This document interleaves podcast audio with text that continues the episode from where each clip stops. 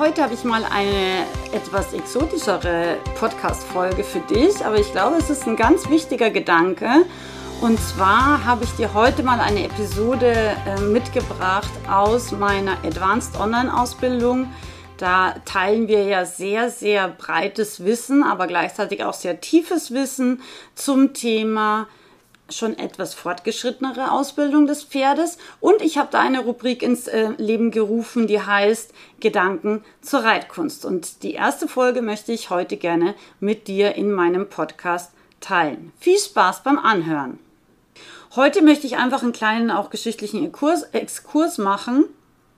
Und zwar, äh, ich glaube, dass es manchmal auch ein bisschen gut ist zu wissen, wo kommt die Reitkunst her, beziehungsweise auch, was war früher so die Denke. Und ich möchte dir heute einfach zwei für mich schon wichtige Prinzipien mit auf den Weg geben. Und zwar, das erste Prinzip ist, dass wir auch schon, ich sage mal, ein bisschen Demut vor dem Pferd haben sollten.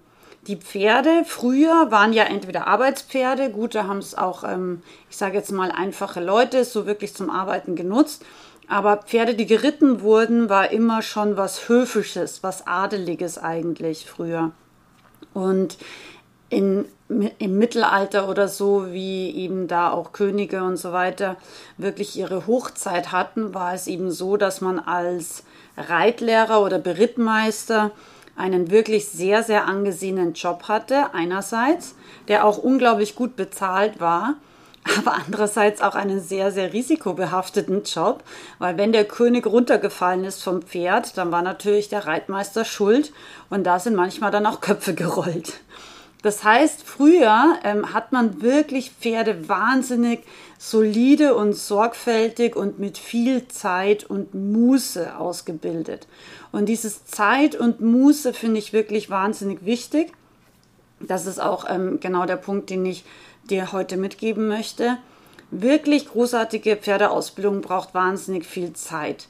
Und zweiter Punkt ist, es ist Kunst. Es ist nicht so Sport, etwas Mechanisches, etwas, was ich sage jetzt mal für Reiter und Pferd extrem anstrengend ist und anstrengend ausschaut, sondern es ist irgendwann sollte es zur Kunst werden.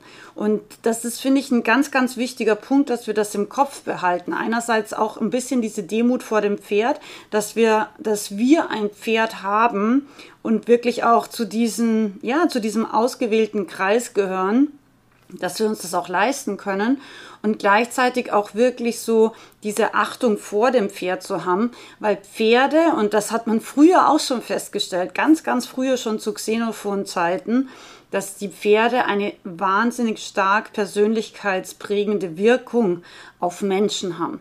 Also wir können wirklich unsere Persönlichkeit, unser ja, unser Ich mit den Pferden entwickeln und werden jeden Tag nicht nur über unser Pferd, sondern auch ein Stück weit über uns selbst lernen. Und wenn wir uns dafür öffnen und das zulassen, dann ist jedes Pferdetraining wirklich wahnsinnig wertvoll und das auf allen Ebenen, auch in diesem Austausch zwischen Zwei- und Vierbeiner. Und das ist eben, was ich heute dir mit auf den Weg geben möchte.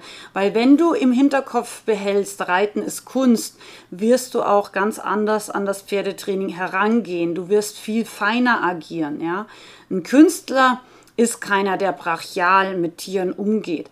Ein Künstler ist jemand, der auch nachdenkt und dann wie ein Dirigent zum Beispiel beim Tuschieren ähm, seine Punkte vorsichtig berührt, um hier noch das Kunstwerk zu vollenden, wie ein, wie ein Maler vielleicht auch und da noch eine Nuance zu setzen und hier noch ein kleines Pünktchen drauf zu malen, ja. Und genau so solltest du dir das beim Tuschieren zum Beispiel auch vorstellen. Natürlich ist es wichtig, dass das Pferd lernt zu reagieren, aber unsere eigene innere Einstellung macht da ganz, ganz viel ähm, aus, wie sich das Pferd fühlt, wie sich das Pferd auch behandelt fühlt und wie wir auch wirken. Wenn wir wie ein Künstler wirken, ja, wenn wir ähm, begeistert sind von der Sache, wenn wir auch überzeugt sind, dass wir unserem Pferd etwas beibringen können, wird ein Pferd viel interessierter an uns sein, wie wenn wir uns, ja, ich sage jetzt mal, wirklich krass ausgedrückt, sehr primitiv mit unserem Pferd auseinandersetzen, ja, weil Pferde merken ganz stark diese Schwingung. Und Kunst hat eine andere energetische Schwingung, wie wenn wir, äh, ja, ich sage jetzt mal einfach ausgedrückt, einen Acker bepflügen und das meine ich jetzt wirklich bildlich gesprochen, ja. Also in unserer Vorstellung, dass wir ein Pferd, auch wenn es ein junges Pferd ist oder so wie meine Fiola, ein Pferd, was einfach einen schwierigen Körper mitbringt, wenn wir denken, wir machen sie zu Künstlern, dann werden wir was ganz anderes erreichen, wie wenn wir denken, okay, sie hat einen schlechte, schlechten Körper, sie wird immer nur auf der Vorhand Schweinepass laufen, ja, weil dann wird sie das auch immer nur machen, weil wir das in diesem Pferd einfach nur sehen. Wenn wir aber sehen, dass meine kleine Fiola eine, einen spanischen Schritt mit wirklich wirklicher Leichtigkeit hat, ja, mit Raumgriff, mit Esprit, mit äh, Freude, mit Ausstrahlung, ja, dann fühlt sie sich auch als Künstler, ja. Also wir gemeinsam machen Kunst, ja, wir sind wie ein Tanzpaar. Und das ist etwas, das im Kopf passiert, ja. Und im Kopf oder diese, diese bildliche Vorstellung habe ich bei jedem Pferd immer S-Dressur, den schönsten spanischen Schritt, den die Welt gesehen hat, ja, die, die wundervollste Aufrichtung auf natürliche Art und Weise, die ein Pferd zeigen kann und sich so stolz und erhaben präsentieren kann. Das habe ich immer in meinem Kopf, auch wenn die Realität erstmal anders ausschaut, weil das Pferd zum Beispiel ähm, sehr vorhandlastig war oder sehr, sehr stark auf die Vorhand geritten wurde oder weil das Pferd noch jung ist und einfach noch gar nicht balanciert ist. Aber dieses innere Bild hilft mir immer, mit dem Pferd auch echt respektvoll und achtsam umzugehen und gleichzeitig selber mehr wie ein Künstler, wie ein Dirigent, wie ein Maler zu agieren und nicht einfach draufzuhauen und drauf zu klopfen und ähm, ja, in einer sehr brachialen, primitiven Umgangsweise mit dem Pferd zu sein. Vielleicht hat dir ja dieser Hinweis ein bisschen weiterhelfen können. Wenn du dich als Künstler siehst, wenn du dich als Reitmeister siehst, dann wirst du mit deinem Pferd meiner Meinung nach anders umgehen. Und ich weiß, ähm, gerade wir Frauen haben manchmal das Problem, dass wir uns immer selber schlecht machen. Und das hat jetzt auch nichts mit, ähm, mit Riesenego zu tun. Es hat jetzt einfach damit zu tun, dass wenn wir zum Pferd gehen, dass wir einfach eine gewisse positive Grundeinstellung haben, dass wir wirklich auch in unserem Kopf tolle, erhabene Bilder haben und dass wir dadurch auch das Pferd nicht mechanisieren, äh, nicht zu einem Sportgerät runterdegradieren und es eben auch nicht für unter Anführungszeichen Sportzwecke nutzen, sondern dass wir einfach in unserem Kopf behalten, Reiten sollte immer Kunst sein. Und auch wenn es ein Jungpferd ist, kann ein junges Pferd sich schön und kunstvoll bewegen oder es kann einfach primitiv daherlaufen. Das sind zwei ganz andere Sachen.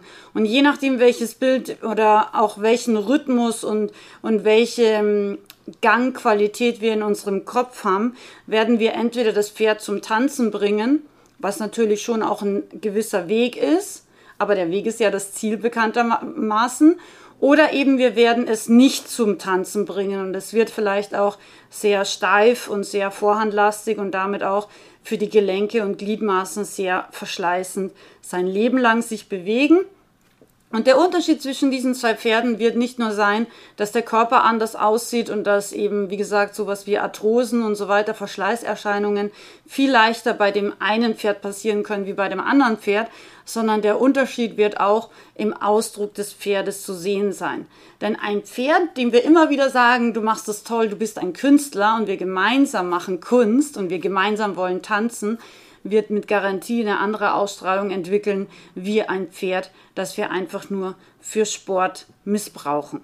In diesem Sinne, ich freue mich, wenn du mit deinem Pferd Kunst betreibst und vielleicht denkst du ja mal an der einen oder anderen Stelle äh, an mich, wenn irgendwas vielleicht auch nicht so läuft und du dich dann erinnerst, okay, du bist ein Dirigent, du bist ein Künstler, du musst einfach die Punkte oder die Dirigenten ähm, Accents sozusagen anders setzen und dich einfach da nochmal einen Schritt zurücknimmst und überlegst, wie kannst du jetzt deinem Musikschüler noch besser dieses äh, Pianistenkunstwerk zu Gemüte führen. Ja, ich freue mich auf dein Feedback zu diesem zu diesem Beitrag und äh, wünsche dir ganz, ganz viel Freude mit deinem Pferd im Training.